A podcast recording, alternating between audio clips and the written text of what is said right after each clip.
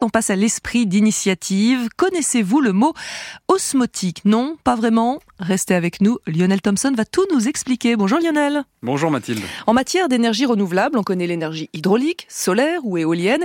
Il va peut-être bientôt falloir compter avec l'énergie osmotique. Switch Energy, une start-up rennaise, y croit très fort. L'énergie osmotique, c'est un courant ionique qui se crée quand de l'eau salée rencontre de l'eau douce. Le phénomène est connu depuis longtemps, mais jusque-là, on n'arrivait pas à en faire de l'électricité de façon rentable. En s'inspirant des travaux d'un chercheur du CNRS, Switch Energy pense avoir trouvé la solution sous la forme d'une membrane de nanotubes en matériaux biosourcés, enfermés dans des caissons d'une cinquantaine de centimètres de côté que nous présente Nicolas Euzé, cofondateur de l'entreprise. Alors là, ce que vous voyez, c'est euh, les premiers euh, prototypes euh, complets de modules osmotiques. On a plusieurs centaines de mètres carrés de membrane là-dedans, dans ces petits cubes. Et l'eau, en fait, dans ces modules, circule tout doucement, il n'y a pas de pression.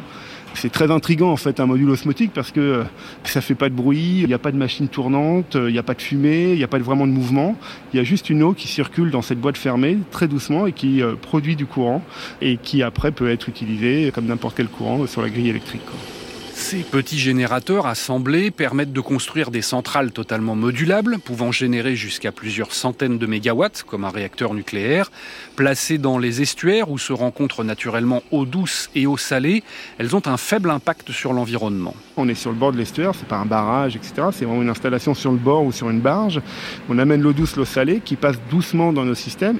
Il n'y a pas d'intrants chimiques, il n'y a pas de produits particuliers, donc c'est très vertueux puisqu'on n'est pas en train de cannibaliser euh, de l'eau douce euh, dans les systèmes on est juste en train de le faire passer, concentrer cette énergie osmotique qui se produit naturellement dans l'estuaire dans nos systèmes, et ensuite toute l'eau est retournée à l'estuaire.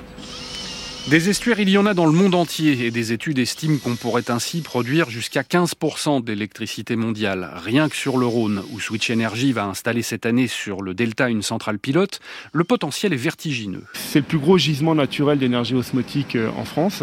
On estime qu'à terme, on peut installer jusqu'à 500 mégawatts puissance osmotique. C'est euh, euh, l'électricité pour un million et demi d'habitants, quoi. Marseille et son agglomération. Et c'est probablement par contre plusieurs installations de quelques dizaines de mégawatts. Switch Energy espère que le prix de cette électricité osmotique, pour l'instant plus cher, deviendra d'ici 10 ans comparable à celui des autres énergies renouvelables. Elle a l'avantage sur l'éolien et le solaire d'être permanente, mais il faut faire vite pour développer une filière française, estime Nicolas Eusé. On a l'opportunité de conserver ici une industrie de fabrication des générateurs et un savoir-faire avec un rayonnement mondial.